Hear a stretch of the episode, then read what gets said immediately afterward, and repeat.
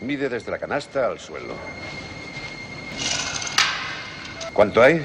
3-5. 3-5. Os daréis cuenta que mide exactamente lo mismo que nuestra cancha de Hickory. Id a cambiaros para entrenar.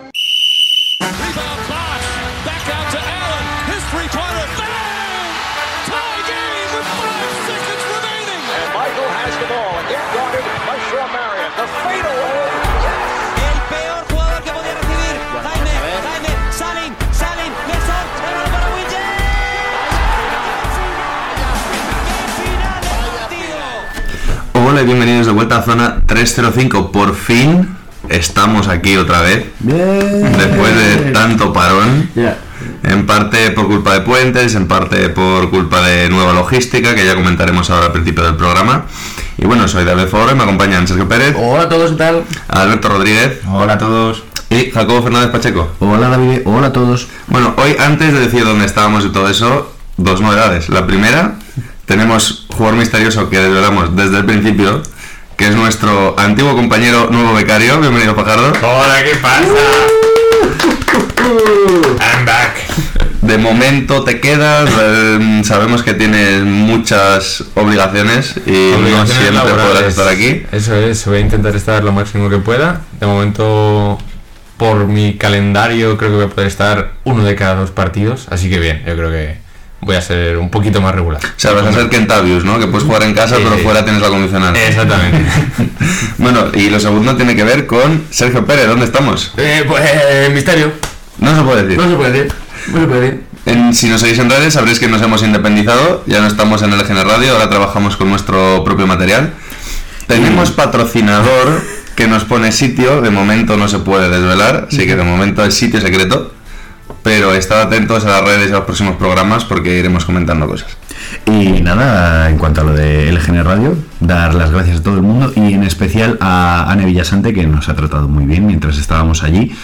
Un besote y un abrazo para ella, que, joder, que se lo ganó, que anda que aguantarnos durante un año, ya está bien, ¿eh?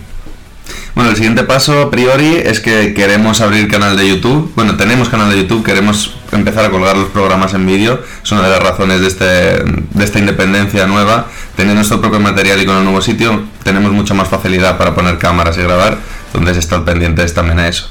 Y bueno, aparte de eso, Alberto, ¿dónde nos pueden seguir? Pues ellos pueden seguirnos en arroba zona 305 podcast, tanto en Instagram como en Twitter. Y Jacobo, ¿dónde pueden escucharse los anteriores programas? Pues, pues como no tengo la lista de las 10 plataformas maravillosas en las que nos pueden escuchar, básicamente la- la más- las que más nos escuchan son en Evox, en Anchor, en Apple Podcast, en Google Podcast, en Overcast, en Pocket Cast, en Stitcher, en Breaker y alguna me dejo. Spotify. Bueno, Spotify, sí, sí, alguna me dejo. Ya Creo que queda una por ahí, pero bueno, da igual. Y yo creo que con nueve la gente tiene opciones de sobra. Sí, sí. Y probablemente la que quede suelta no nos haya escuchado nadie. esa. Oye, esa persona de Mozambique que nos escucha, nunca se sabe. Que nos escuchen las 10 plataformas. Venga, empezamos.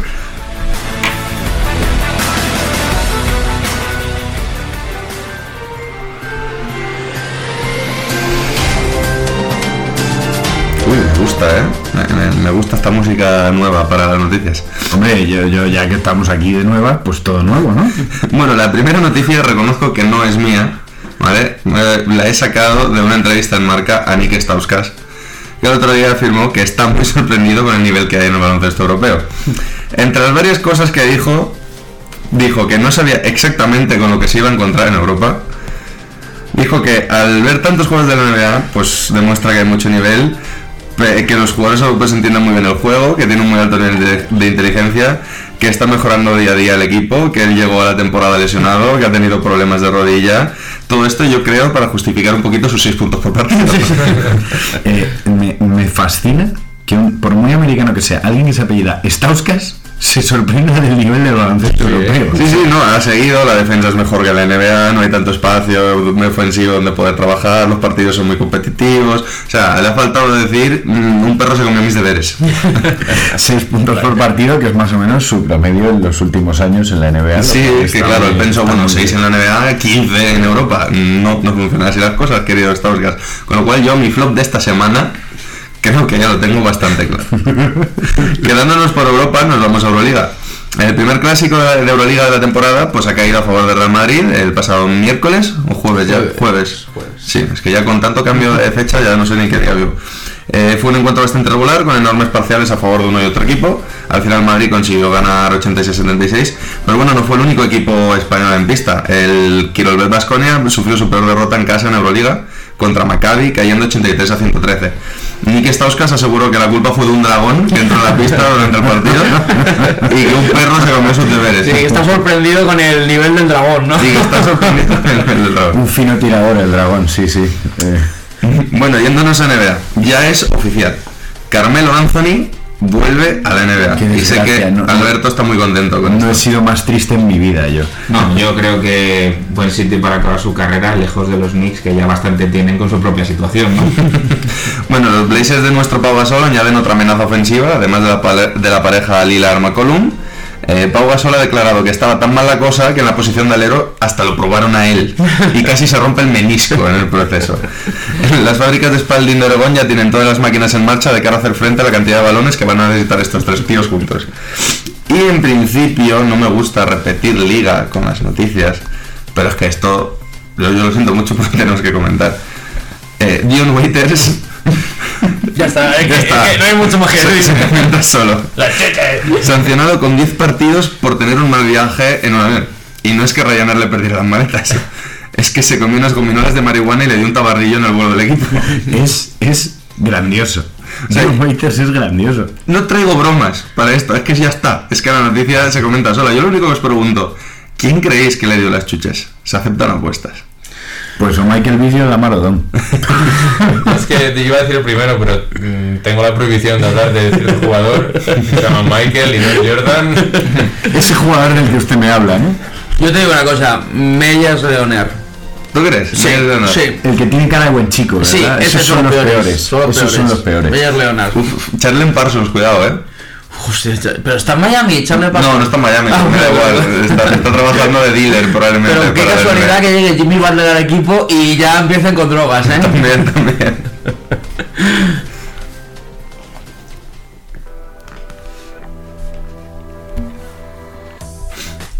Bueno, y ahora como llevamos tanto tiempo parados, eh, me parece justo que hagamos un pequeño repaso de las tres principales ligas, muy rapidito, no nos vamos a tener tanto como en otros programas, no vamos a hacer un especial NBA como el último de estar una hora hablando de la liga, pero sí comentar un poco cómo están las cosas. Podríamos empezar primero por ACB, luego Euroliga y, nos, y luego acabamos en NBA. Entonces, ¿quién arranca con ACB?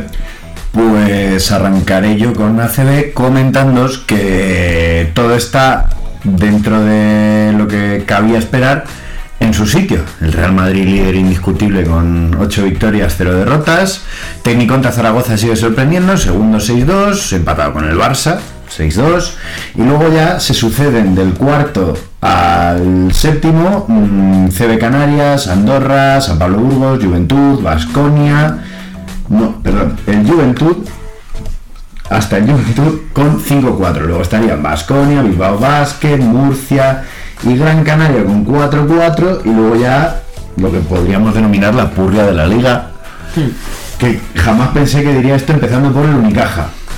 4-5, el Valencia que está muy mal 3-5, Estudiantes 3-5, fue la Brada 3-5, Oradoiro 3-6 y ya los que creo que apuntan a descendidos de este año, que son el Manresa y el Real Betis, que tienen 2-7 cada uno. Y el estudiante supongo que haciendo el scouting para ver a quién ficha el año que viene de esos dos equipos. Bueno, es curioso que hay mucho equipo de los que suele vivir bastante tranquilo, ¿no? Como Fuenlabrada, Gran Canaria, Unicaja, Valencia, ahí en esos últimos puestos de, de la clasificación. Sí, y igual que Manresa, por ejemplo. Manresa el año pasado estuvo en playoff. Yo personalmente la situación de Fuenlabrada creo que no se ha reforzado bien el equipo este año. Mm, sí que es verdad que tienen muchos jugadores de la temporada pasada que fueron razonables pilares de su juego, pero no les veo con, con la potencia, con la garra de otros años y, y que quizá ese sueño de ser mata gigantes se les ha acabado un poquito, en mi opinión. Bueno, comentando por arriba el duelo de siempre entre Madrid y Barcelona, con el Zaragoza ahí también dando el sustito por medio. Madrid, de momento, yo creo que la temporada de Madrid tiene un nombre que es Usman Garuba, ¿no? Totalmente. si nos tenemos que quedar con un protagonista, a lo mejor no está siendo el mejor del equipo, pero la explosión de este chico de repente otra vez chapó a Lasso, que parece ser el único de los entrenadores de élite que es capaz de sacar todos los años un chaval que lo tira ahí a la rotación, lo pone a jugar minutos importantes y los chavales acaban respondiendo. Eh, otro es Fisac con Zaragoza, que lo está haciendo elevador a enésima potencia, pero es Zaragoza, no es el Real Madrid. Bueno, en un Real Madrid, chavales de esas edades, no los quemes, tiene muchísimo mérito. Aún así, de Zaragoza hay que decir que tiene algo que, que de todos los equipos hemos dicho que, que- que es muy peligroso y es que su equipo está muy equilibrado en todas las posiciones. Y eso a la larga yo creo que para ser un equipo menor, pongámoslo entre comillas, Entre comillas. Les, les beneficia el hecho de tener una plantilla tan equilibrada y, y que cuando no está Justiz, por ejemplo, mm, sea Fran Vázquez quien salga desde el banco, la veteranía, el equilibrio, yo, yo creo que les hace muy peligrosos y no creo que esto vaya a ser una cuestión de cuando llegue la cuesta abajo se acabó la temporada del Zaragoza. Yo creo que esto va para largo. Es un, es un equipo a tener en cuenta este año.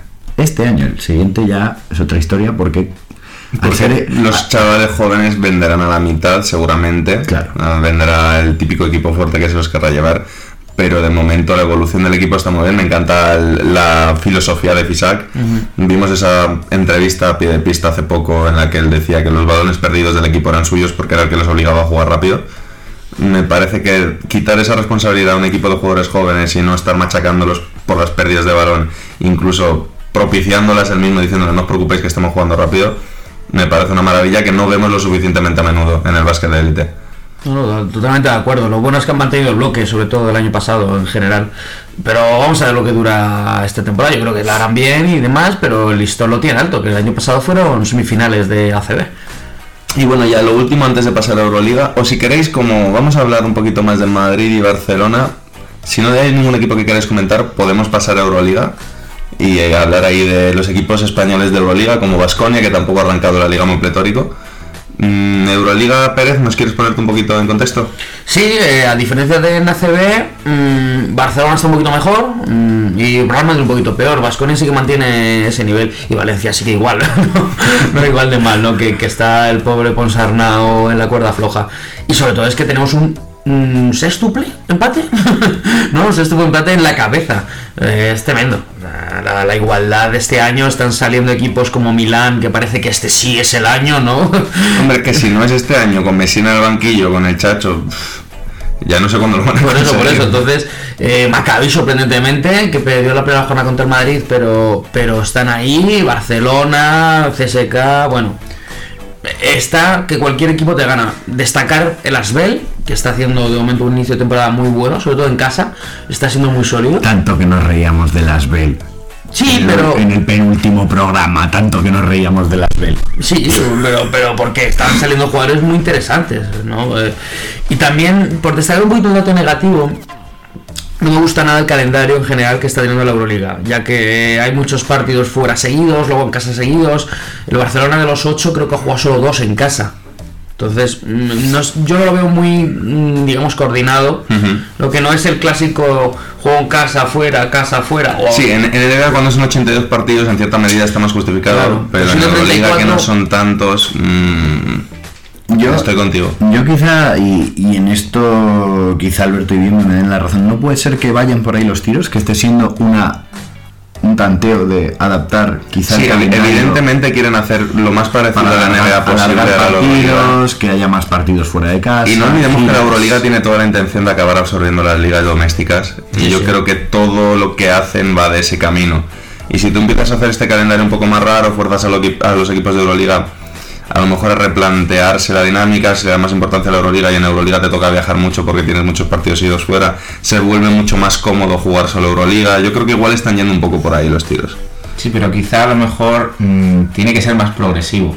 No de repente esta mm, temporada vamos a cambiar el calendario, vamos a adaptar, vamos a ir poco a poco. A lo mejor no como sería normal, ¿no? Uno fuera, uno dentro, de local, de visitante, sino a lo mejor dos, tres como mucho. No que haya una racha de partidos en los que o sea siempre en casa o sea siempre fuera. Porque al final está como muy desequilibrado el calendario respecto a viajes. Y a lo mejor en este punto de la temporada beneficia a algunos, pero perjudica a otros más adelante. Sí, sí, el notó, perdió los tres fuera seguidos que jugó y ya, ya marcó el inicio de la temporada, ¿no? Que se decía que estaba muy mal. Mm, no sé, es que tampoco hay tantos partidos de Euroliga eh, a la semana. Quitando las dobles jornadas, es que al final es uno. Entonces, si juegas tres partidos seguidos fuera, está prácticamente un mes sin jugar en casa en Euroliga. Vamos a ver cómo lo solucionan de cara a las próximas temporadas. Bueno, Barcelona, ¿qué, qué os ha parecido su inicio de campaña? No, muy bueno, muy bueno. O sea, sorprendentemente bueno. No esperábamos un buen inicio, pero que nos Quizá más discretos, sí, ¿no? Sobre todo en Euroliga. Sí. Sobre todo en Euroliga, por, por Sí, el nivel. lo raro es que hayan entrado mejor en Euroliga que en ACB. Porque al final han fichado jugadores que están acostumbrados a esta liga. Entonces tienes a jugadores como Higgins, Brandon Davis, incluso Mirotic, que saben que la Euroliga es lo importante. Entonces suben un poquito sus prestaciones. Eh, en Liga yo creo que les ha sorprendido a este tipo de jugadores que han fichado, como tipo Malcolm Delaney y demás, el nivel de la propia Liga Endesa. Eh, ya que es muy bueno. Están acostumbrados a jugar que si en la Liga Rusa, que si la Liga de Alemania y Que el demás. jugador medio es considerablemente peor, claro. Claro, entonces Claro. al final hay, hay tres o cuatro equipos muy buenos y baja mucho el nivel. Aquí es que un Canarias te hace el lío. Te da la tarde, sí, sí. Pero sí, bueno. que la liga doméstica es la de, la de entrenar, realmente. Es la liga de entrenamiento. Eh, ¿Hay algún otro equipo del que queráis hablar rápidamente? ¿O queréis que pasemos ya directamente a NBA? Quiero hablar de Greg Monroe. Venga, el minuto de oro de Jacobo para hablar de Greg Monroe. Deberíais hacerle un Michael B a, a él como robo. o sea. Has estado a punto de decirlo. Por eso he dicho, Ha jugado bien, eh, ha jugado bien la carta. Sí. Está bien hecho, está bien hecho. Bueno, Ha entonces, perdido, ha perdido 5 kilos, se está defendiendo. Tiene que volver a la NBA. A Filadelfia, ¿no? ya lo he dicho. Jacobo ha oído que tenía el flop decidido y ha dicho, me voy a, voy a intentar que David cambie de flop.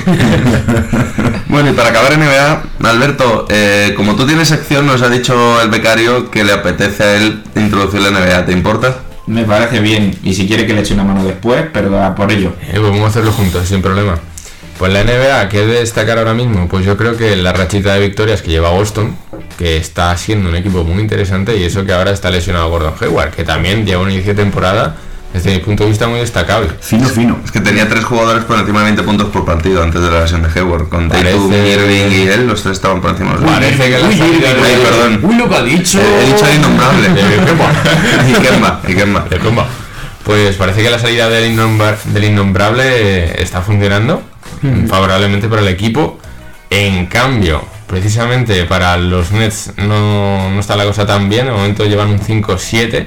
Pero bueno, todo se puede remontar y más siendo al este, que puede. Ahora mismo eh, van octavos, así que estarían ahí por la mínima, pero bueno, queda muchísima temporada por delante. Y bueno, mi sorpresita del este, Miami Heat.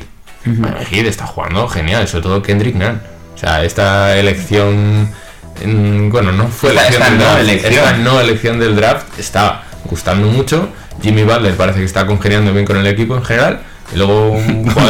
Eso habrá que verlo. Hombre, momento- muy bien con las chuches y todo. Con, Waiters- con Waiters congenio muy bien. sí. Em, volviendo al tema Brooklyn, Brooklyn yo creo que se está viendo perjudicado por el efecto Irving. Yo creo que fue lo mismo que pasó el año pasado con Boston.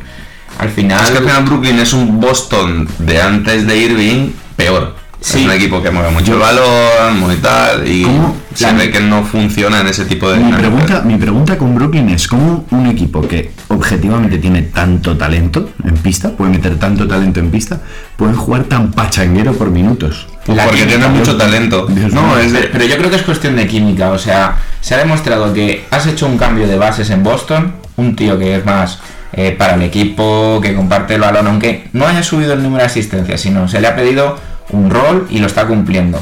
No tiene por qué ser el líder. Comentábamos que, había tres jugadores antes de la lesión de Hayward que estaban en 20 puntos por partido, porque se le ha exigido, pero el año pasado Irving no necesitaba meter 20 puntos por partido. Había más fondo de armario. Estaba Marcus Morris, eh, estaba Aaron Bale que también aportaba su parte de puntos. Quiero decir, Boston se ha moldeado este año yo creo de una manera un poco más eh, compleja. Más hacia el equipo, más hacia yo cumplo mi parte, yo voy Sí, lo, que hablamos en el día, el programa previo a NBA, que decíamos que al final Boston, de no ser porque habían perdido a Horford también, y al final incluso perdiendo a Horford este año podían ser mejores, por el simple hecho de que a pesar de que no creo que Kemba sea mejor individualmente que Kyrie Irving, entra mucho mejor en la dinámica de equipo de Boston, de- en la dinámica de, de Brad, de Brad Stevens, que le gusta mucho el juego de equipo, la gente que no sea chupona, que se mueva el balón, y se está notando. Además, una de las claves de Boston también, para mí, es Marcus Smart, que está haciendo un inicio de temporada en defensa increíble. El otro día leía que con él en pista, creo que el porcentaje de tiros anotados debajo del aro bajaba como un 10%.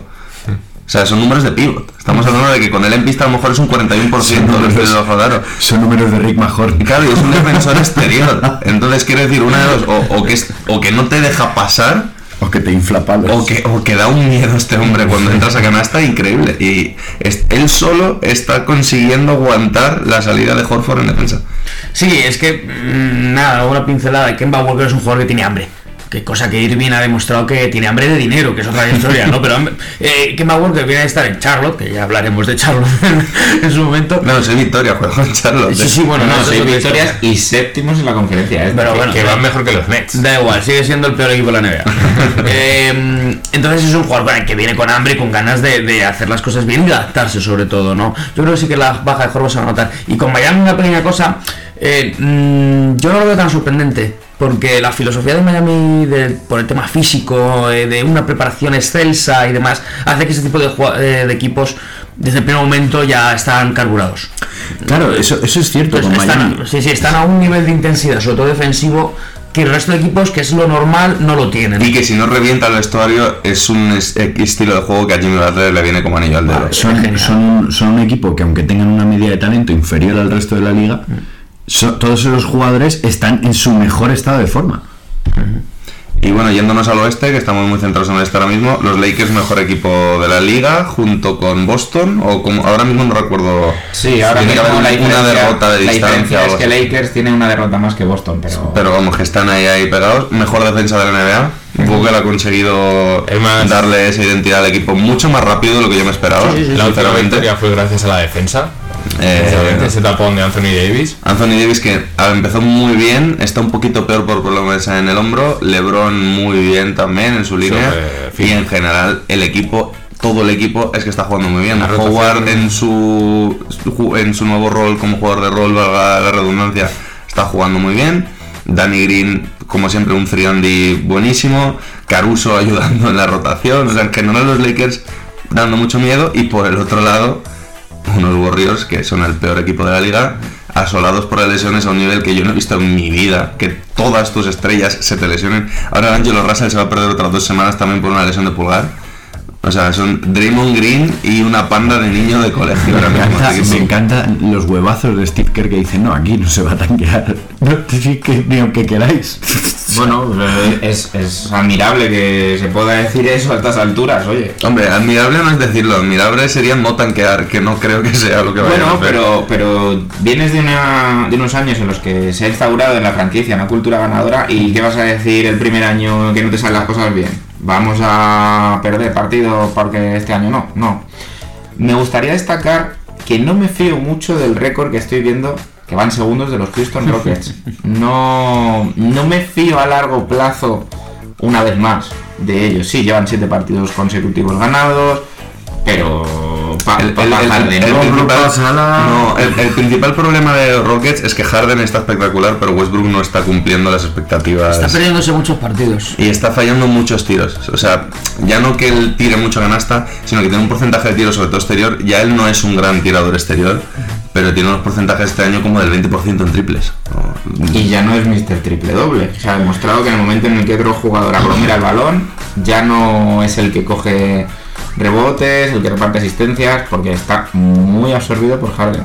Claro, qué casualidad. Porque esto no le pasó a Chris Paul, ¿verdad? Chris Paul mantuvo su maravilloso rendimiento cuando jugó al lado de Harden y eran una dupla de base escolta maravillosa que se iba a comer el mundo. Ahora, yo rompo una lanza a favor de, de Westbrook. De momento, los Rockets el año pasado estaban siempre entre los últimos cinco equipos en cuanto a ritmo de juego. Este año están segundos. Sí, sí, eso. Sabíamos Entonces, que lo iba a tener. sí. eh, a lo mejor de momento no está funcionando en ataque como debería, pero sí que es verdad que su, su huella en el juego de Rockets ya se está viendo. Y esto es a lo que ha jugado Antoni hasta. mm, O sea, por una parte bien por Antoni, que ha sido capaz de reinventarse, jugar más lento, pero este es de verdad el juego de Antoni de toda la vida. El jugar rápido y en 5 segundos estar tirando canasta. Y eso este año con Westbrook parece que lo han recuperado. Y bueno, por acabar, Mira, ya que hablas de, de Anthony, pues vamos para los Suns. eso iba a decir, que van, súper, súper rápido en sus juegos, son muy bonitos de ver. Mm, Me gustaría destacar el, el partido que jugaron el otro día contra los Lakers, me pareció un partido precioso. Y por un lado Phoenix y por el otro voy a hablar de los Clippers, que son capaces de lo mejor Ay, los Clippers. y de lo peor. Aunque todavía no hemos visto a todos sus jugadores en pista juntos, ¿nos da la sensación de que son capaces de lo mejor y de lo peor? A mí me da la Lo- lo he sensación- visto hasta ahora. A mí me da la sensación de que estos tíos están diciendo, "Oh, yo hasta mayo no pienso trabajar. Están con el ralentí. rendimiento". Yo creo que quizá están con el ralentí puesto.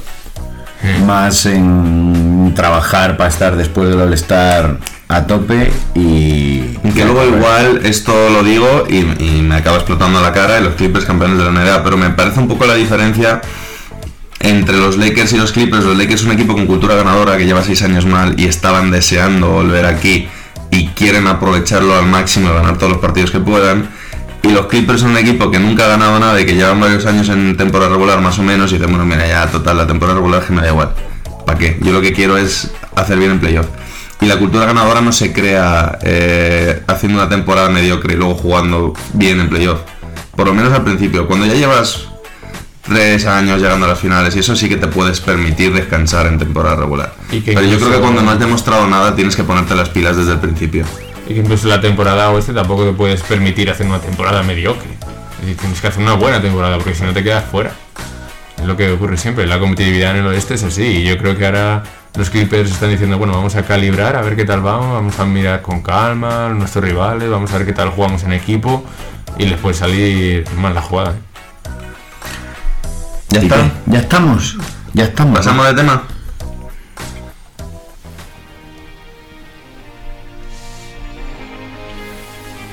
Cu- Cuando queráis, ¿eh? Bueno, ya hemos dicho que no hay jugador misterioso esta semana, entonces pasamos directamente a la sección. Que hoy, ¿quién quería arrancar? Yo. Venga. Empiezo con, con mi sección de Future Now. Recordamos que en esta sección vamos a tratar a jóvenes promesas y qué proyección pueden tener. Y bueno, ya que estamos tan mal acostumbrados por mi parte a irnos a- al otro lado del charco, Ya te vale, ya te vale. esta semana pues nos vamos a quedar en casita. Nos quedamos en ¿vale? casa. Vamos a, analizar un poquito de producto nacional. Jamón del bueno. Jamón del bueno. Vale, entonces esta semana he elegido a Carlos Alocen Ole. y a Usman Garuba. Que claro, cuando habéis estado antes hablando de Real Madrid Zaragoza, digo, joder, parece que han anticipado la sección. Cualquiera diría que no lo sabíais. guiño, guiño. ¿Eh? Bueno, vamos a empezar. Vamos a empezar por Carlos Alocén. Eh, por destacar algo importante, su padre también fue jugador ACB, coincidió en la cantera del Madrid eh, con gente como Juan Maiturriaga, o sea, interesante de destacar. Y bueno, Alocén, eh, su situación actual es que hace, pues a principio de esta temporada, ha decidido el Real Madrid llegar y ficharlo y devolverlo otra vez a Zaragoza para que siga desarrollándose Y poder reclamarlo cuando les plazca. cuando les plazca o cuando esté en el nivel que el Madrid requiera. Creo que, creo no, estáis confundiendo con Prepelic.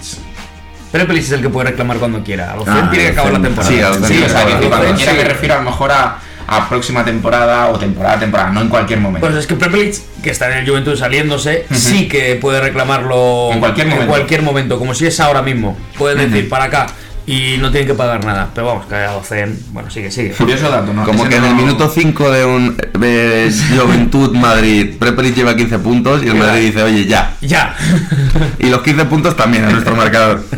Bueno, por aportar un poco el palmarés de, de Carlos Alocén, decir que ya ha participado en campeonatos europeos con la selección española, pero siempre en categorías inferiores, ¿vale? Sub-16 y sub-20. Sobre todo, pues tiene ya en su palmarés un europeo eh, sub-16 en el año 2016 en Polonia, campeones, ¿vale? o sea que ya tiene un oro. Y este verano en Israel se celebró el Europeo Sub-20 en el que sacó pues una plata, que tampoco está mal, ¿no? Para ir añadiendo Nada al mal, nada mal, una plata. Teniendo en cuenta que tiene mm, 19 añitos, pues creo que está bastante, bastante bien. No solo eso, sí creo que, sino que creo que fue también mejor quinteto del torneo, si no recuerdo Sí, mal. sí. Sí, sí, sí, sí. Y perdieron porque Israel juega en casa y Abdillah, que se está saliendo también en Maccabi este año, hizo un torneo espectacular. Entonces, bueno, eh, la dimensión que vamos a, a debatir con estos jugadores es primero si se va a convertir en un top ACB. No nos vamos a meter en si va a llegar a la NBA y todas estas cosas, ¿no? Creo que es más interesante hablar de si va a ser un jugador top ACB y también si o bien en Zaragoza, que sabemos que a futuro puede que sea el Madrid, levantará una Euroliga. Uf, eh, buena pregunta. Para mí sí va a ser un jugador top mm, ACB, sin ninguna duda. Es un, capa- es un tío capaz de liderar proyectos y ha demostrado que tiene algo especial. Mm, No voy a decir magia y todo eso, pero, pero sí que tiene algo especial ese chico. Y ya levantar Euroliga... Es que sabe... Es que no depende de él. Claro, no depende tanto de él, eh, pero, pero si es un jugador que llega el año que viene al Madrid con 20 años y está hasta los 35, son 15 años de Euroligas que puede ganar. Entonces, ¿es probable? Sí. Seguro que no depende de él. Por eso van unidas las, las preguntas, ¿no? Que decir, si se convierte en ese jugador top, Sí, pero- eh, pero- puede, puede llegar a ser el jugador de impacto para el equipo en el que esté. No, pero hay que tener en cuenta que, que al fin y al cabo la Euroliga no es la NBA. Y la NBA tú puedes decir, este tío va a ganar un anillo porque el mejor jugador de la liga suele terminar ganando anillos, sí. Pero la Euroliga es otra bestia y es mucho más juego de equipo. El mismo Doncic en el año que lo gana todo, al fin y al cabo no gana él la Euroliga, la gana el equipo. Y él es MVP, pero no fue tan destacado, es decir, que metió 15 puntos más que el siguiente máximo anotador de su equipo, siempre el juego es mucho más coral, necesitas estar en uno de los grandes, porque nunca vas a ganar una Euroliga en un equipo de nivel medio, es muy complicado. Entonces yo sí que creo que a nivel Euroliga no puedes decir que depende del jugador, pero estoy con Pérez en que yo creo que para mí, mm, después de Ricky, va a ser el siguiente gran base español. Ahora Ricky está en su plenitud. Probablemente le queden tres añitos de que no le pueda toser nadie, tres, cuatro años de que a nivel España no le pueda toser nadie. Pero a mí me da la impresión de que el siguiente paso es él, el heredero de, ese, de esa gran dinastía de bases que hemos tenido en los últimos años, con Raúl, partiendo de Raúl López, el mm, Calderón, el Chacho, Ricky, Yui, lo podemos meter en ese saco también. Yo creo que el siguiente es Carlos Alocen. Yo, a mí me gustaría casar la- las dos ideas que habéis dado Pérez y tú, David, de, de casar el concepto Luca Doncic con el tiene algo especial. Es que yo veo algo que también lo tiene y lo tenía Luca y es el hecho de que cuando le ves jugar a Alocen no ves a un chaval jugando con los mayores porque es muy bueno. Ves a un mayor más. Sí, tiene mucha cara, tiene mucho Viene- desparpajo. viene- ves a alguien que no que, que- que está rodeado de gente mucho más veterana que, que- que- que está acostumbrada a los golpes al arbitraje a la presión del público que a él no le afecta que él es uno más y, y eso yo creo que juega muy muy a su favor de cara a su desarrollo creo que ganará Euroligas por supuesto creo que él además es un jugador lo suficientemente inteligente y una persona lo suficientemente inteligente para no tomar decisiones demasiado precipitadas en cuanto a su futuro Como creo que es bastante obvio que esta temporada pueda que pueda ganar el, el jugador joven de la temporada, es altamente probable. Hay otros candidatos. ¿no? Bueno, Hay, hay otros Vamos a hablar de otro ahora, ¿eh? o sea, por ahí viene el tema, ¿no? O sea, pero puede ser tan importante dependiendo de la temporada que haga Zaragoza que pueda ser MVP este año. No, eso sí que no lo veo. Mm, no, yo tampoco lo veo. Porque, No, no, pronto. Porque Muy pronto. primero, mm, aunque bien ha apuntado Jacobo, que es un jugador que parece que está más desarrollado, sobre todo mentalmente para la que tiene, sigue siendo un jugador de 19 años que tiene partidos como contra el Barcelona, que parece que ya NBA y que bien Aucen, pero luego tiene otros como el inicio de temporada mm, muy malos. O sea, es un jugador vaya ahora mismo, que es lo normal. Si Claro, lo, lo joven, raro, lo raro era lo de. Doncic en su momento. Entonces, tanto como MVP, es que hay mucho nivel en, Claro. en ACB. Entonces, de momento no. Lo bueno es que tiene un entrenador como Fisac que le va a dar igual que un día eh, Sí, sí, haga claro. dos asistencias y siete pérdidas, Mm. porque sabe que forma parte del proceso de crecimiento, cuando muchos otros no lo harían. Bueno, y si uno era joven, pues el otro, pues todavía más, porque tiene solo 17 años. ¿Vale? Entonces, Usman Garuba, pivot actual. ¿No sentís muy viejos ahora mismo? Nah, Uf, es solo que- son 10 años, en mi caso. que soy aquí el más mayor. Fíjate, me puedo sentir más mayor porque llevo viendo a Garuba desde que tiene 12 años. Y dices, pero si es que este le vi yo en la minicopa y me acuerdo yo y tal, pero bueno. Yo, yo lo que pienso es, hay chavales de 17 años que me limpian el culo en las canchas del barrio y no son profesionales y este no me lo quiero imaginar. Y por cierto, destacar que es español, nacido en España y por cierto sabemos que tiene 17 años, no como otros de... de, Otros de- zonas, ¿no? Fíjate el, el infantil que he fichado, que, que vaya. Per- canas. Perdonad, ya enseguida te vuelvo la palabra Alberto, pero ya que sacas este tema, ayer en el grupo de entrenadores del, del- del equipo en el que entreno, uno dice eh, Benjamín año 2009 o no, 2011, perdido, yo qué sé, eh, 56-8 o algo así, dice, partido muy peleado contra unos benjamines que tenían más barba que yo. Claro, es que... pero bueno, sigue Alberto porque Por no- favor, nos calentamos, nos calentamos. Garubita. Bueno, eh, de Usman vamos a recordar a- también a los oyentes que en, en mayo estuvimos en el final de la, de la Copa Junior, o sea, de la- las finales Junior especial, ¿vale?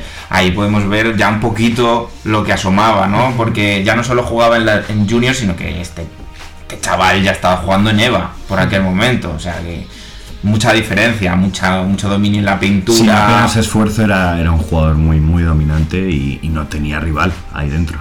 Sin embargo, quiero apuntar que en cosa de 5 meses, 6 meses, todos sabemos que ha explotado, ¿no? Pero es brutal la diferencia que hay desde mayo que le vimos jugar a actualmente en la CB. No sé si compartís esa también yo visión. creo también yo creo que su nivel de esfuerzo Habrá ha subido, por aumentado. Quiero decir, no es lo mismo quien más, quien menos aquí todos los que hemos jugado y nos han llamado un día para bajar con el Primera Nacional o con el Primera Autonómica de nuestro club.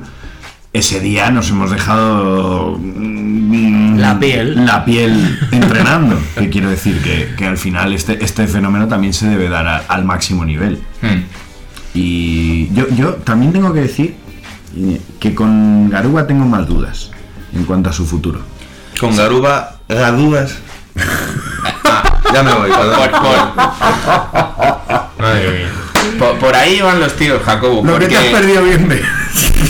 Por, ahí van los tiros, porque una de las grandes dudas que genera Garuba es por su altura. Para ser la posición que ocupa, hay voces, hay medios que dicen que no da la talla, nunca mejor dicho, pero a nivel de altura. Pero yo, por ejemplo, os digo, Felipe Reyes media 203 también. Claro, pero yo no es tanto por eso, porque al final esto es lo que se saca siempre a colación, altura, envergadura, etcétera, etcétera. Se ha demostrado una y otra vez que eso al final es una tontería, porque el jugador que tiene talento independientemente de su altura. Y se me vino un ejemplo mucho más mundano, que es eh, a nivel NBA Udonis Haslem.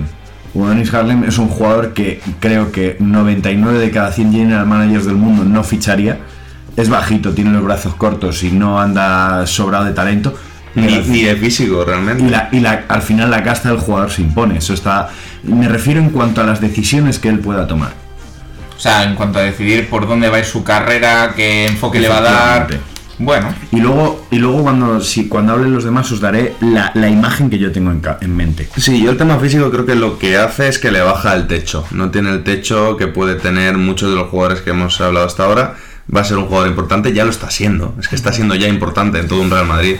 Pero sí es cierto que con esa altura, una, dos cosas. La primera, nos hace pensar que eh, su carrera va a ser más corta, porque es un jugador de una explosividad física eh, excepcional, pero cuando esa explosividad física la pierda, no tiene el cuerpo como para compensarlo. Entonces podrá tener a lo mejor la veteranía, pero normalmente estos jugadores que viven mucho del físico se nota antes eh, la caída de nivel. Y segundo, pues le quita probablemente la posibilidad de poder llegar un día a ser un NBA, tener esa, ese afán de llegar al otro lado del charco, porque por muy bueno que seas, sabemos que si eres bajito, más complicado que te drafteen. Y si encima eres un jugador así de físico que viene de Europa, más complicado todavía. Entonces creo que por ese lado también le hace muy difícil eh, dar el salto a la NBA. Pero aparte de eso, yo creo que es un jugador que si ya está siendo importante en ACB y en Euroliga, lo tiene todo para a largo plazo ser eso, uno de los tíos importantes de ACB y de Euroliga. Sí, porque eh, tenemos sobre todo la gran duda del tema físico antes de, estos partidos con el Madrid, pero es que ha demostrado que es que se pega con gente de 2.15 y, y aún así les domina. ¿No? Eh, y sobre todo es un jugador muy inteligente. Se nota que lleva en el Madrid en la cantera toda la vida. Porque sabe cómo jugar, sabe cuándo tiene que hacer sus tiros, sabe cuándo no tiene que hacer los tiros, sabe cómo tiene que trabajar, cómo jugar al fin y al cabo, ¿no? Y eso al final le da un, un- pozo y una, una categoría que se aprecia mucho en la NBA y puede ser más interesante, ¿no? Em, de tema físico sí coincido con lo que has dicho, un jugador tan explosivo como él, que depende tanto de su salto, a los, vamos, vamos a verle a los 30 y pico años, pero claro, es que tiene 17. Es que- Claro.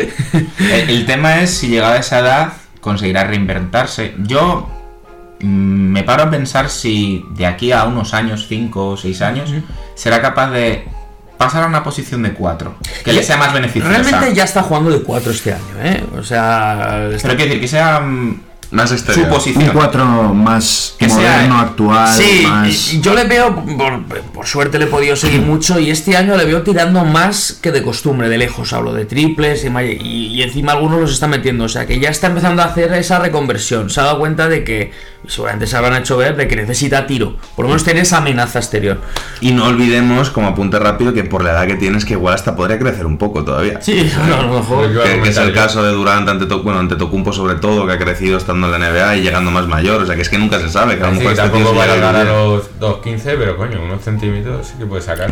Yo, donde tengo mis dudas es en lo que ha apuntado David, en las decisiones en cuanto a su futuro. Yo creo que él, si lo comparamos con Alocen, no va a ser tan paciente. Puede que se marque, y este es el nombre que iba a sacar a colación, un Bismarck Biombo. Quizá que se vaya demasiado pronto, antes de ser un jugador totalmente formado. Pero tú crees que se va a ir? Yo, Sí, yo, sí, sí. yo parto de la base de que hay jugadores que mm, ahora mismo hay dos ejemplos de jugadores NBA, de jugadores Euroliga, Europa con mucho talento que se van a la NBA, que son los que como Doncic ya están prácticamente formados, muy jóvenes y se van porque ya lo han ganado todo en Europa, han tenido esa suerte siendo muy jóvenes, y jugadores como Nikola Mirotic que se fueron un poquito más mayores, cuando ya estaban hechos como jugadores. Entonces también tienen una carrera NBA muy larga, pero aquí influye una cosa, es que ese es el tema, que si te vas a ir a la NBA te interesa tener una carrera lo más larga posible. Y ahí es donde yo no confío tanto en la capacidad de toma de decisiones que pueda tener Usman Garabu. Es que eh, el tema que has dicho, lo de Bismarck Villombo, corregidme, porque no sé si estoy en lo cierto. Bismarck Villombo da el salto desde Fuenlabrada. Desde Fuenlabrada. Claro, yo no considero Con que medio sea año, igual. pero prácticamente labrada. Medio año en Fuenlabrada, sin el permiso del club, sin Sí, bueno, Sí. fue muy, muy sonado. Pero sí. creo que no es la misma situación cuando llevas toda tu vida en la cantera de un club como el Madrid que si pasas medio año en Fuenlabrada y lo utilizas como trampalín. Y no cual- olvidemos que lo de, lo de Billombo tiene también una razón de ser y es que en el famoso McDonald's, creo que fue en el McDonald's All American, Sí, uno de estos, en el sitio Hub sexto. Summit, en el Hub Summit hizo un partido espectacular con 14 tapones y de repente todos los scouts de la NBA lo tenían apuntado y por eso salió alto en el draft por un único partido que jugó bien. Vaya vestuario ese, el de Orlando con Ibaka ayer de las duchas, ¿eh? Y, y claro, yo entiendo como agente que te dicen, mira, vas a salir 8 del draft, vete para allá porque es que además cobras más. claro, claro. Y, pero claro, por una parte es un jugador que no tenía pego al club, que tuvo ese, ese contexto de decir es que voy a ir y me van a draftear alto y voy a tener enseguida peso en un equipo. En ese sentido creo que Garuba está bastante vacunado porque entre que primero no se habla tanto de él en el draft, segundo está en un Madrid que cuida mucho a sus jugadores jóvenes. A mí me parece que por, eh, por ese lado no nos tenemos que preocupar. Yo es donde tengo mis dudas únicamente. También hay que recordar que, bueno, al final, dentro de todo lo que podría haber sido la carrera de Bismarck Villombo, bastante bien acabado. Bueno, y ya para terminar la sección, un poquito el, el palmarés que tiene actualmente. Coincide el oro de- del sub-16 de Polonia con Alocen. En Serbia en 2018 también eh, consiguió una plata. Y bueno, este verano en Grecia un europeo sub-18. Además, pues ya le ha caído, gracias al debut del año pasado, una Liga ACB, la Supercopa de España. Y en el europeo de Polonia 2016 fue el MVP. Entonces, una última pregunta súper rápida, súper rápida. ¿Importante en un Madrid de futuro o un jugador que forma parte de la plantilla, hace bien su trabajo, pero no llega a ser el diferencial? mm, me decanto por diferencial. La parte, digamos, ya lo está haciendo, pero pero va a ser diferencial este chico en los, en los 2-3 años, 4 a lo mejor que va a estar en el Madrid, para mí, pues sí que le veo mucho futuro en NBA. Va a ser muy importante y eso que está compartiendo ahora mi oposición con Randolph, con Tompkins que volverá, que ya está a punto de volver y Tompkins es un jugador muy importante y aún así eh, está siendo fundamental para el Madrid, fundamental. Sé que sí, va a ser un jugador diferencial para mí. Yo creo que su dimensión es jugador diferencial en Europa. Sí, yo aún todo hablo en Europa. Sí, yo creo que si se va a la NBA eh, puede que haga algo de carrera, pero como jugador de rol. En cambio en Europa creo que de verdad sería un tío, un jugador diferencial importante en equipos. Ya lo está siendo, importante en un Real Madrid en Euroliga.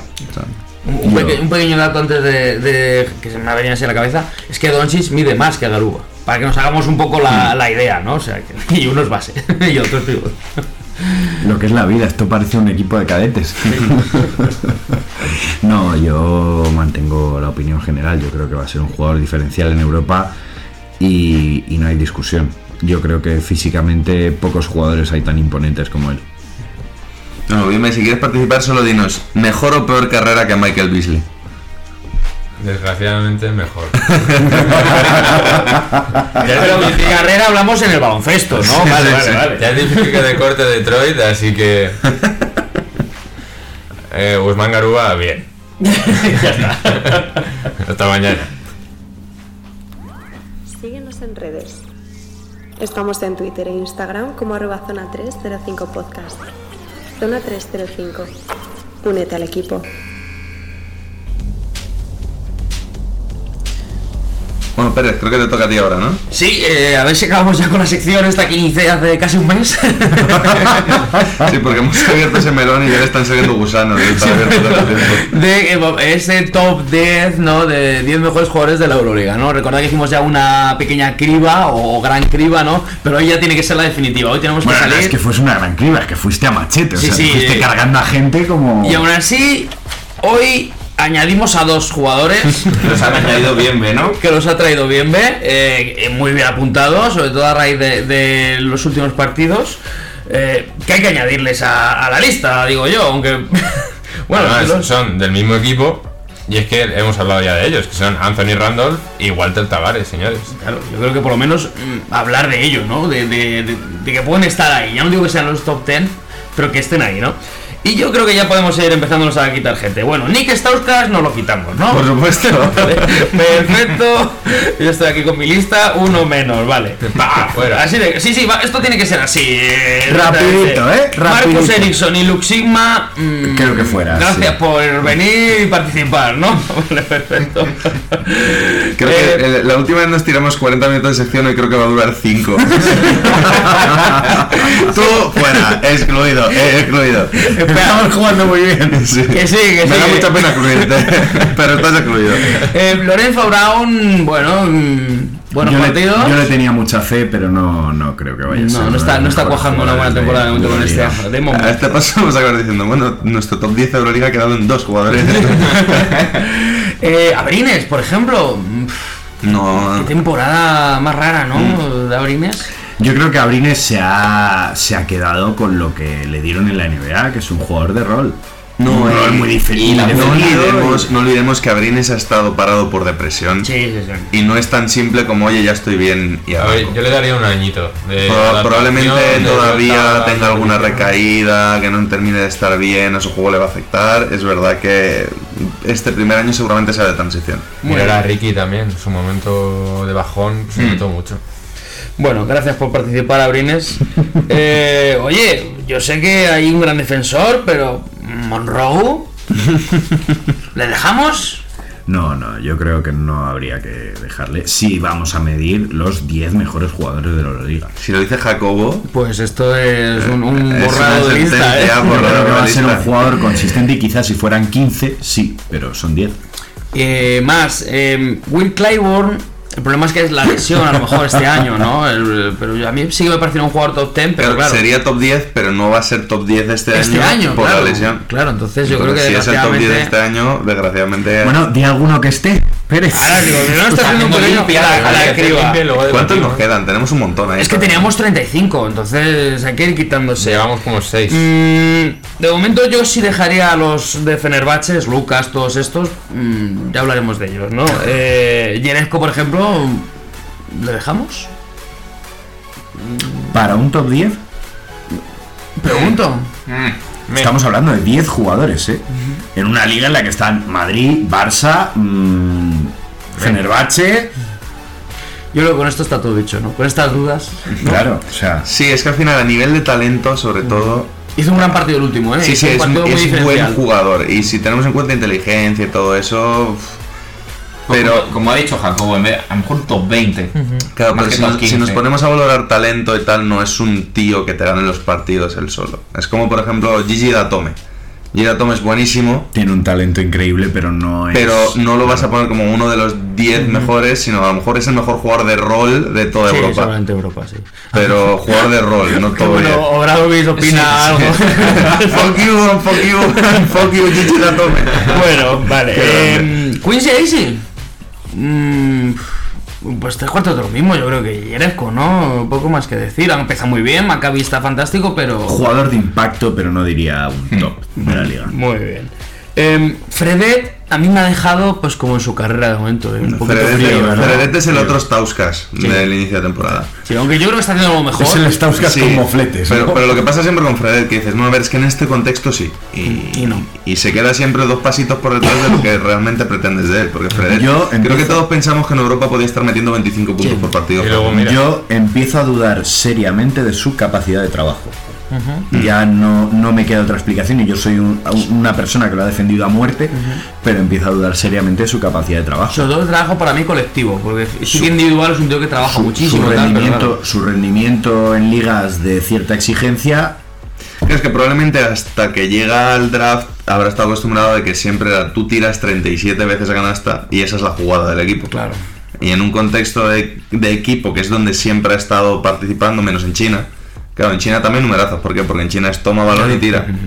En Europa no te dan ese, ese juego. En NBA te lo dan si eres mm, Kobe Bryant, LeBron James, Kevin Durant, Antetokounmpo, no si eres Fredet. Y, lo está notando.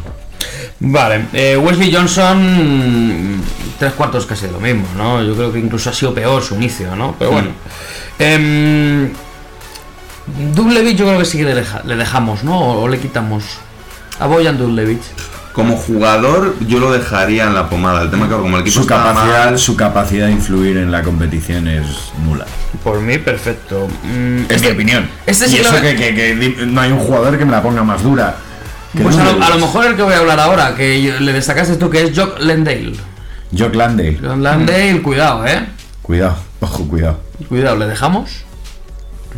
Yo sigo manteniendo que es un jugador que puede causar muchísimo impacto, pero es que es de nuevo la pregunta. Si fuese Claro. un top 10, Estamos hablando de top 10, Pero ¿eh? de todos modos, a lo mejor lo podemos hacer a segunda vuelta. Vamos a ir eliminando los obvios, ¿no? a Jock Y a Landale ver sí qué lo de- Entonces deja a Dublevich y a Landale Vale, les dejamos. para una segunda vuelta. Mm, y ya por último, yo creo que Will Thomas mm, no lo podemos cargar, ¿no? Sí.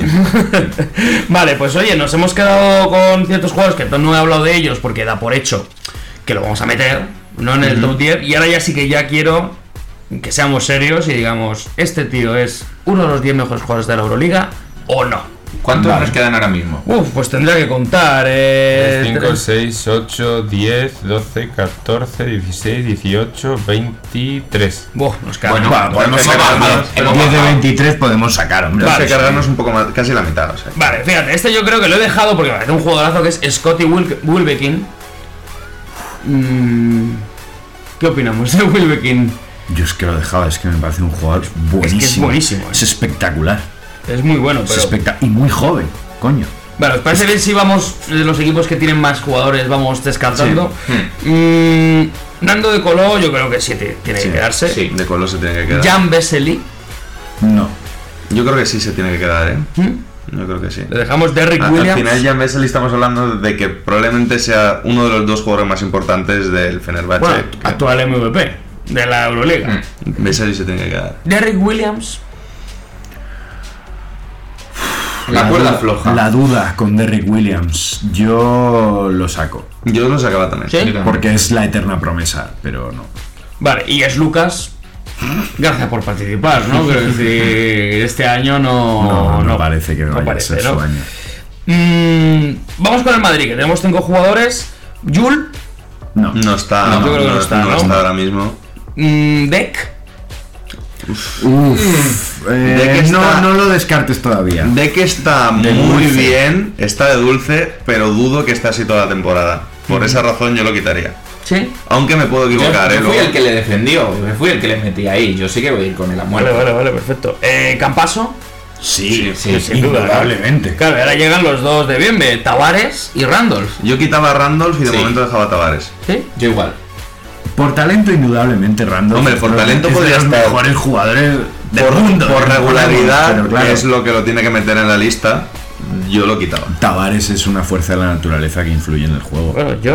Randolph. Hombre, hay que entender que un top 10 de Euroliga no puede ser un top 10 Madrid-Barça. Claro.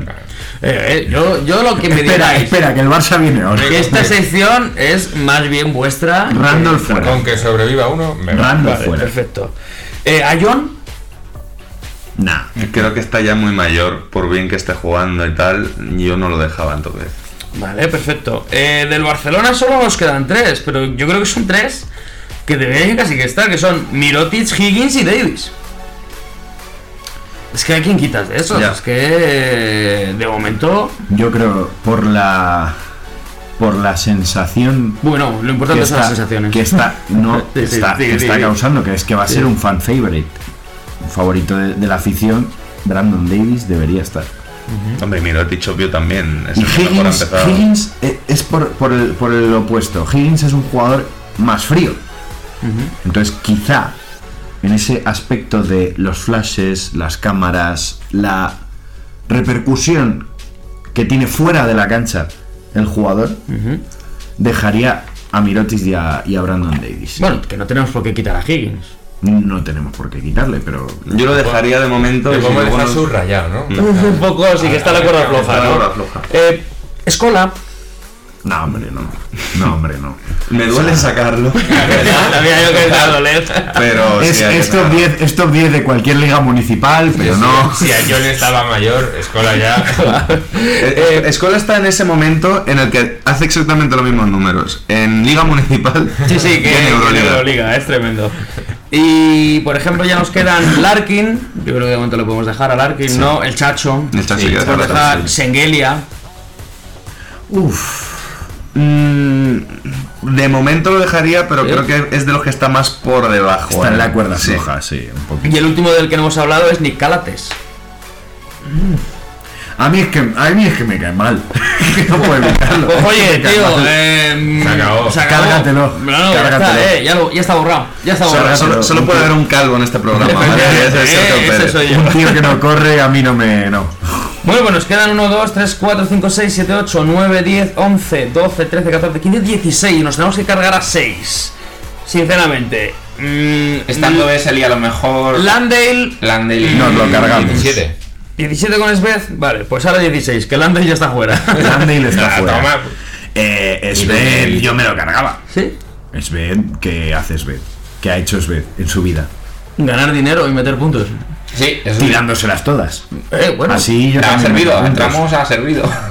A mí lo que me digáis, ¿le borro? No, yo, yo no le Yo, metería. yo a lo. Tú no le meterías. Yo cargaría, pero. aunque, vamos. aunque defienda eso de que meta puntos y tal, otra cosa luego es el resultado. Eh, al final es uno de los mejores anotadores de Europa, pero no lo voy a defender a capa y espada. Si hay dos votos en Es contra, estéril. lo podemos sacar. Pues Es un uno menos. estéril. Eh, hablabas de pues, Vesely, ¿no? Por ejemplo, No, ¿no? di- digo que estando Vesely a lo mejor pues mm, Dudlevich pues pierde Claro, impacto. Se queda fuera, claro. Vale, sí. Sí, Dudlevich. compramos. Sí. Muy bien. Nos quedan. Hay que eliminar a 3, creo. Hay que eliminar a tres más. 8, 10. Sí, hay que eliminar a 3. Deck, No, pero es top 10, ¿no? top 10. Top 10, hay A que Deck yo lo quitaba. A Deck. De los que nos quedan, creo que está por debajo de los que nos quedan. Quizás sí. De los que nos quedan, pues. pues Una, una pues, pregunta. Sí. ¿Metemos en el top 10 al menos uno por posición? Uno, no dos, ¿eh? Yo creo que eso ya es Pues ya es relativo. Yo creo que eso es ya muy relativo. Sí, estoy con Jacobo.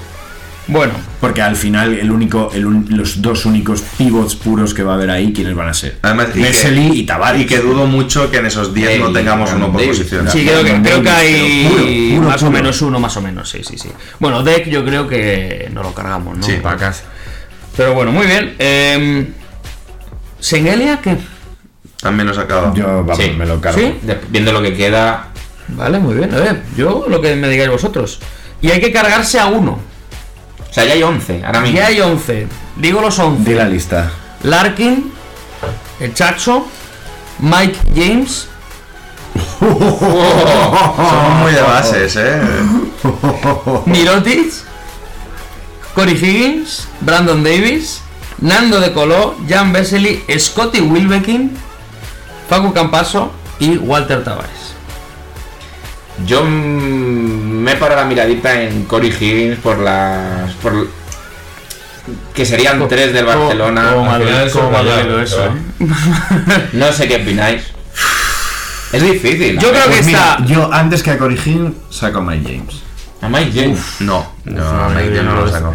Fíjate, para mí está la cosa entre Wilbekin y Vesely. Yo, para mí, ¿eh? yo me gustaría recordar que Mike James, Y es que fíjate, hasta hace dos, como mucho tres años, era un jugador tremendamente irregular. Ya, que ha tenido tres temporadas muy buenas. Pero Correcto. hablamos de este año. que son tres temporadas, de este año. no son seis meses. Claro, bueno, ¿sabes? Estamos hablando del, del aquí y ahora, por es eso hemos ¿Quién era, por ejemplo. quién era Vasily Jemicic hace cuatro años? Nadie. No era nadie. Y ahora tampoco, que no estaba en la lista. Claro, por eso quiero, por eso quiero recalcar. sí, sí, pero estamos hablando de yo, aquí y ahora. yo retomo el guante de Pérez. Es que si me apuras antes que a Vesely, yo saco a Tavares. Porque, porque al final Tavares es más circunstancial. Ya. Tavares hay partidos que te lo ganan solo y partidos en los que es que no lo pueden meter en pista. ya. Que ahí entra Mientras, mientras que. Vesely tiene ese impacto de Tavares en defensa, tal vez no hasta ese punto de cambiar tiros, pero parecido. Y al mismo tiempo, en partidos de small ball te puede defender a pequeños perfectamente. ¿Puedes repetirlos otra vez todos? Lo repito rápidamente. Larkin, Chacho, Mike James, Mirotic, Higgins, Davis, bueno, Davis se entiende, Nando de Coló, Vesely, Scotty Wilbekin, Campaso y Tavares. Saca Tavares, joder, saca Tavares. ¿Sí? No, si yo no digo que saquemos a Tavares, claro, digo sí. que al que no sacaba es Vesely. A ver si no le Ah, Yo a Vesely no le sacaba. No. Yo, igual, entre Higgins y Wilbekin os diría. Yo creo que puede estar ahí también la cosa, ¿no? Jacobo. Pues yo ya sabéis mi voto. Está fuera Higgins, para mí. ¿Higgins fuera? Igual, tío, lo hemos subrayado. Vale, vale, vale. ¿Cómo está? Bienvenido. No hemos gastado boli para nada. Puedes trabajar aquí subrayando jugadores para que luego se queden, pues no, lo siento. Bueno, voy a ir quitándome las dagas. Con lo eh, cara que está la tinta, me cago en la leche. Pues ya tenemos nuestros 10 mejores jugadores de la Euroliga que veremos, nos quedamos con esta lista, si al final de temporada eh, siguen ¿no? en este top 10. Lo recuerdo ya por última vez. Shane Larkin, Chacho, Mike James, Mirotic, Davis, De Colo, Vesely, Wilbekin, Campaso y Tavares. Pues ya lo tenemos, chicos. Ya Y con tenemos este- top 10 de la liga. Y con esto está mi sección que, que no pienso retomar en meses.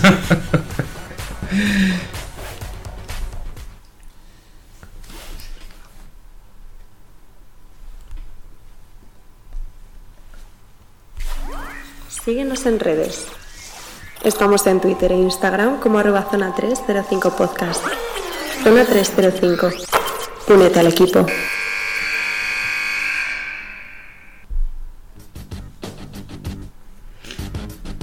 Bueno, y para acabar, Jacobo, ¿qué nos traes hoy? ¿Qué os voy a traer? ¿Qué os voy a traer? Os traigo Ligas del Mundo. ¡Vámonos! ¡Ole! Y es que hoy viajamos a la Gran Bretaña. Hoy traigo la Liga Británica de Baloncesto. Esperaba, esperaba más de la música. No, Que me, tira- que me tiras algo. Un o God sea, Save the Queen. O algo así, ¿eh? pero, pero circunstancial, o sea, no. no, no, no, no, no. Yo aquí pongo mi pastillero. porque Bueno, bueno. Bueno, para que la gente se haga una idea, la British Basketball League, conocida como, BBL, por si algún día quieren ver las clasificaciones, ¿vale? Es el nombre oficial de la Liga Británica de Baloncesto y, bueno, fue creada en 1987, tampoco es una liga que digamos muy mayor. Eh, y consta en la actualidad de 12 equipos eh, de Inglaterra y Escocia, únicamente de Inglaterra y Escocia. Tema, eh, funciona más o menos con la misma dinámica que las ligas aquí en España. Eh, ascienden dos, descienden dos, siempre. Eh, en cuanto a nivel baloncestístico, hagamos una idea, según experiencias de gente que ha jugado allí, eh, el nivel de la liga profesional británica es de primera nacional. Así que si alguien quiere ganarse la vida jugando al baloncesto en el Reino Unido, ya sabéis cuál es el nivel. Si te sobran unos kilitos, pero tal, lo mismo triunfas.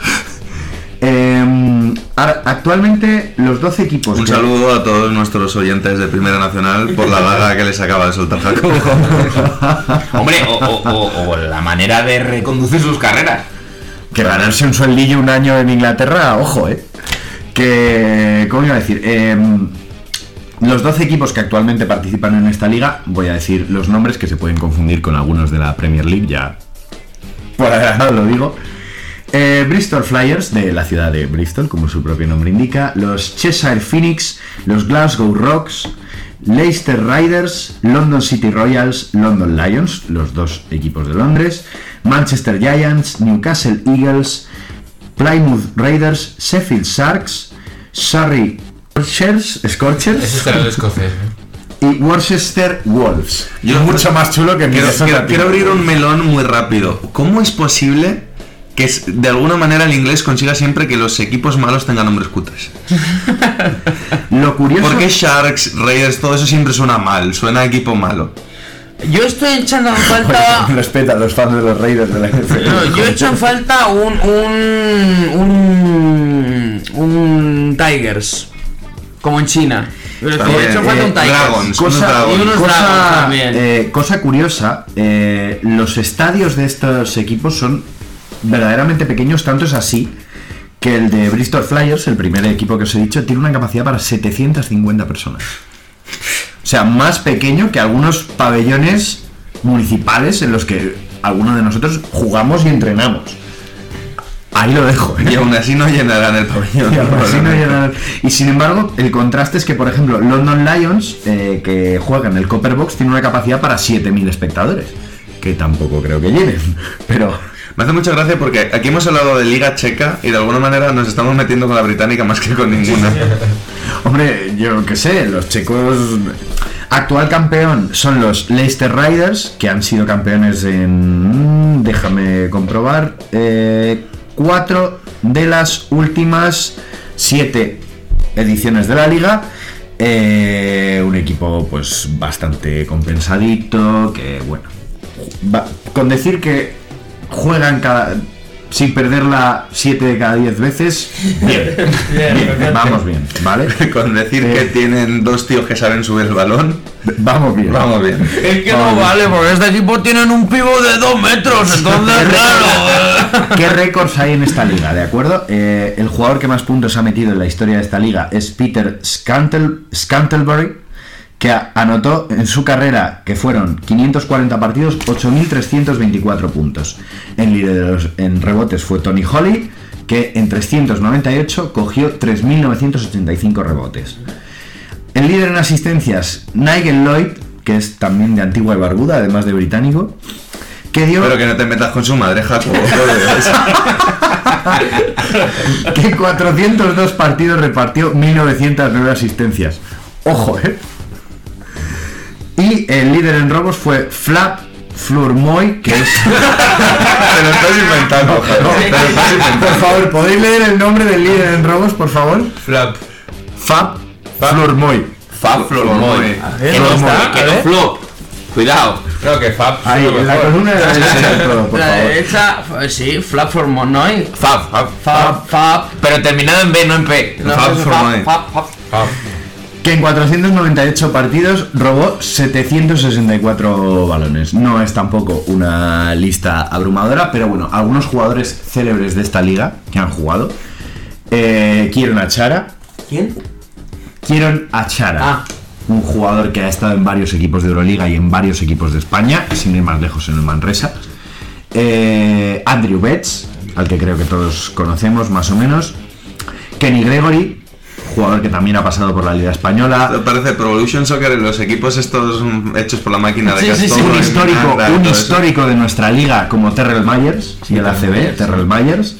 Eh, Billy Singleton, que también jugó en la Liga Española. Eh, Eh, eh, parafraseando a, a Broncano, Echerto Cuesto. eh, es cierto, es cierto. Dennis Rodman jugó en la Liga Británica eh. antes de llegar a la NBA. Bueno, y protagonizó una película con enanos también. Lo que no ha hecho Rodman. Cu- Curiosamente, eh, Ricardo Grier, que también estuvo en la NBA, también jugó en- ha jugado en esta liga. Y un tal Michael Jordan, pero no. No, es, no es el americano. Es un Michael Jordan británico. Pero de nombre todo entero, no Michael Jordan. Michael Jordan o los Wakandi. Necesito decir que es el Michael Jordan de los chinos. Me queda a gusto.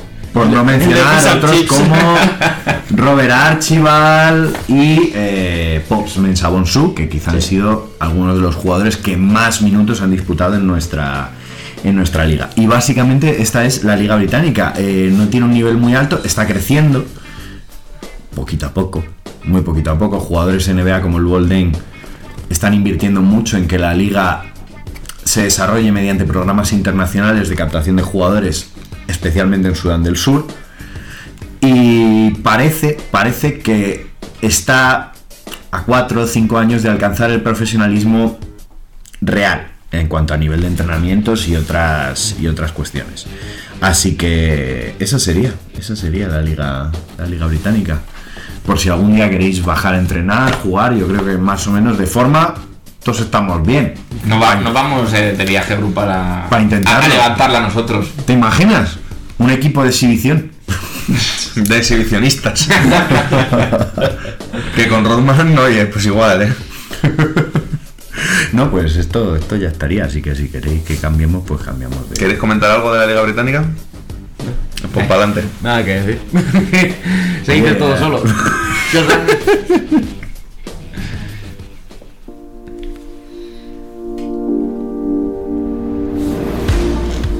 Bueno, top y flop. ¿Quiere empezar alguien? Arranco yo, que Alberto, te veo muy lanzado. Venga, voy. Cuéntame. Top. Estamos de vuelta.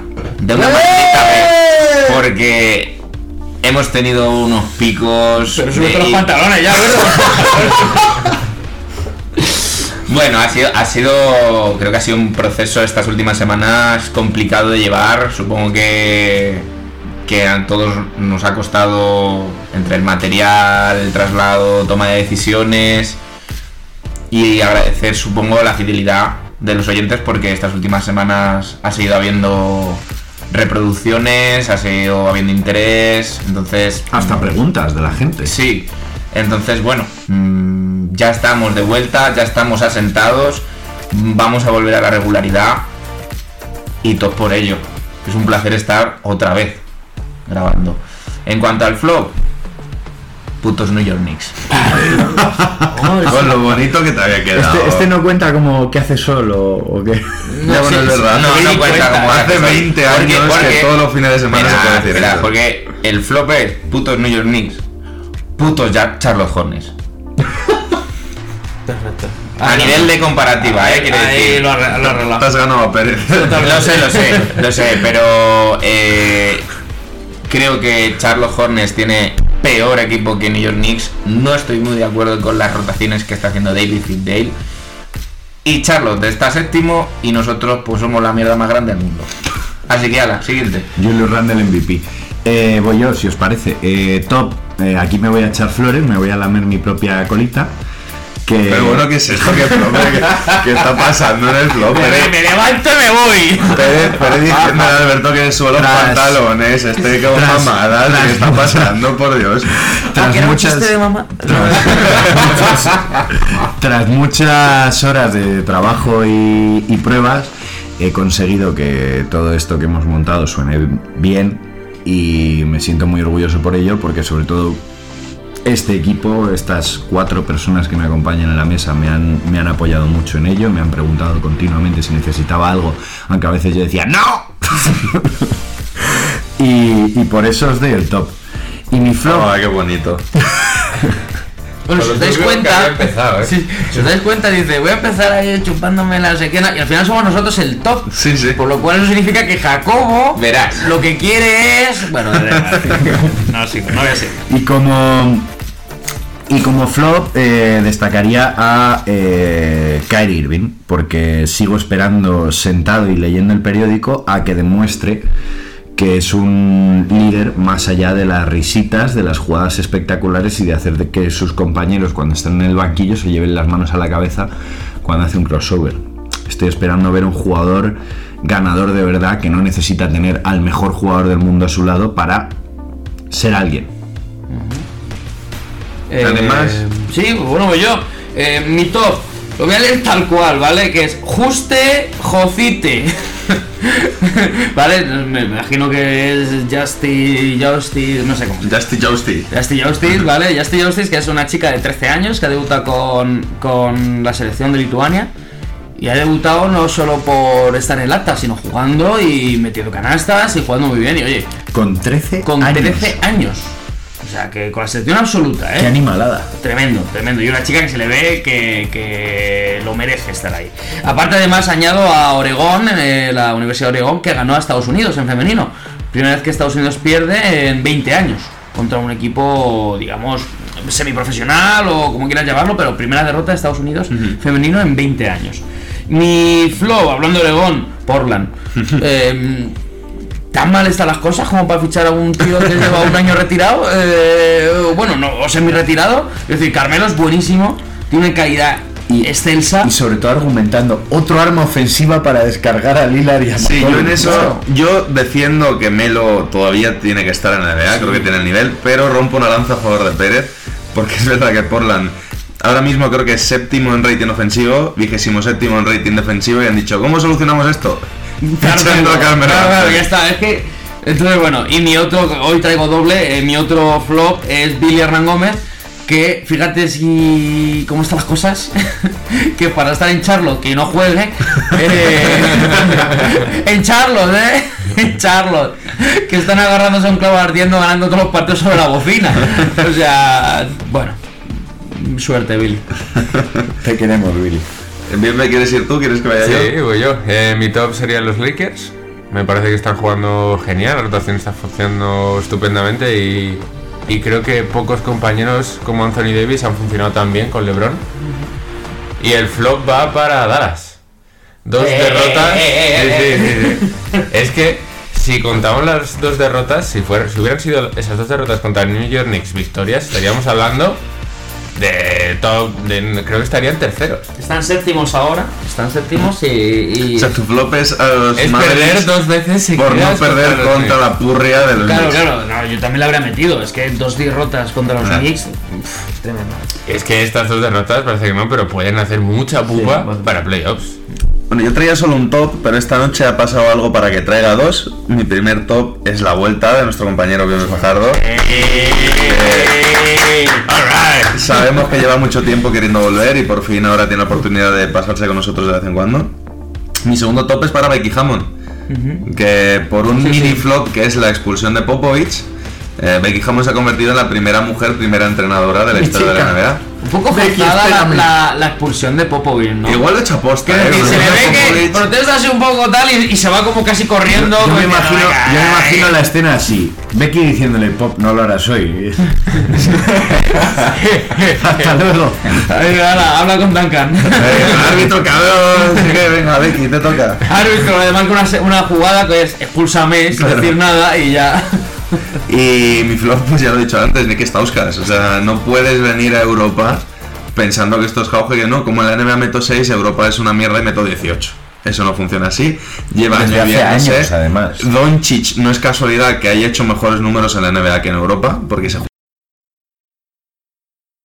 tiro, tiene mucha más libertad de actuación. Es verdad que el físico es otra cosa. No estoy diciendo que Europa sea mejor que Estados Unidos, la liga.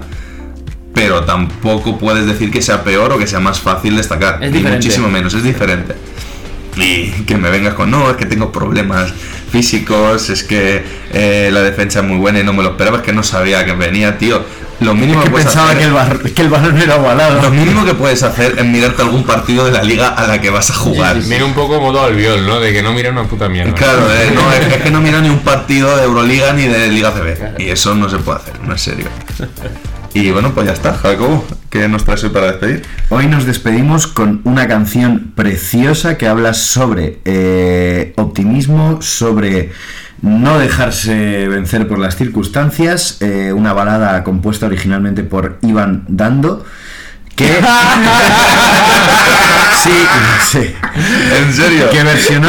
No, este, este sí que te lo, este te lo tienes que haber No, inventado. no. Que versionó... Te compro fue pacho pache, pero pero te lo has inventado. Que versionó... eh, No, no, espera, mi espera, espera, espera, espera, espera, vamos a ver, iban dando.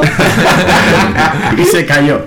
vamos a ver, pero esto que. Evan, Evan Dando se llama el cantante. Da igual, iban ¿Vale? dando, o sea. Una cosa, Que que tenía un perro llamado Mis Tetas o...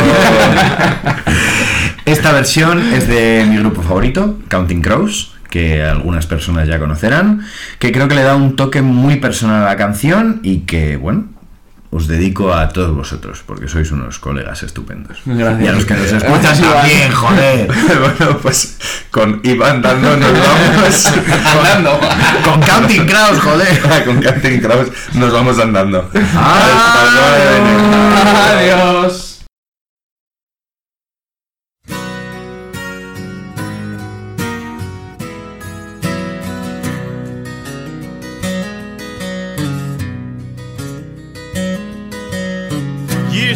My heart was set to live.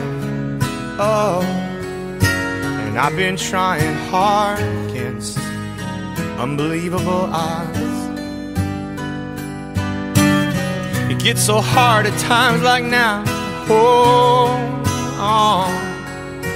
The guns they wait to be stuck by, and my side is God. And there ain't no one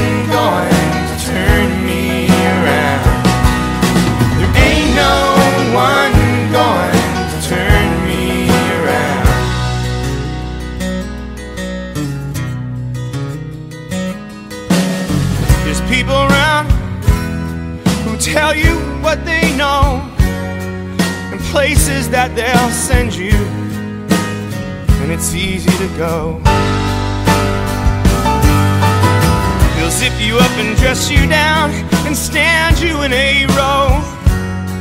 But you know, you don't have to. You could just say no. And there ain't no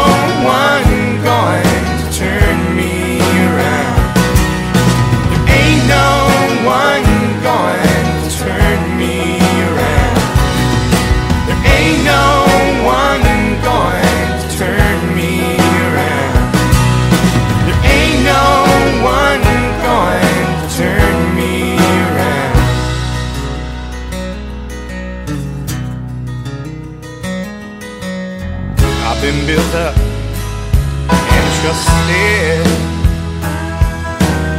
been broke down, busted. But they'll get theirs and we'll get ours if we can just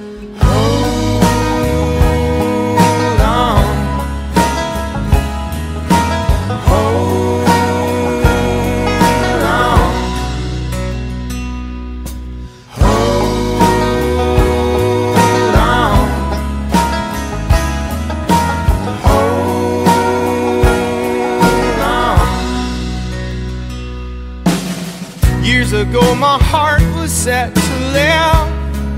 Oh, and I've been trying hard against strong odds. It gets so hard at times like now to hold, on. But I'll fall if I don't fight it. And my side is God. And there ain't no one turn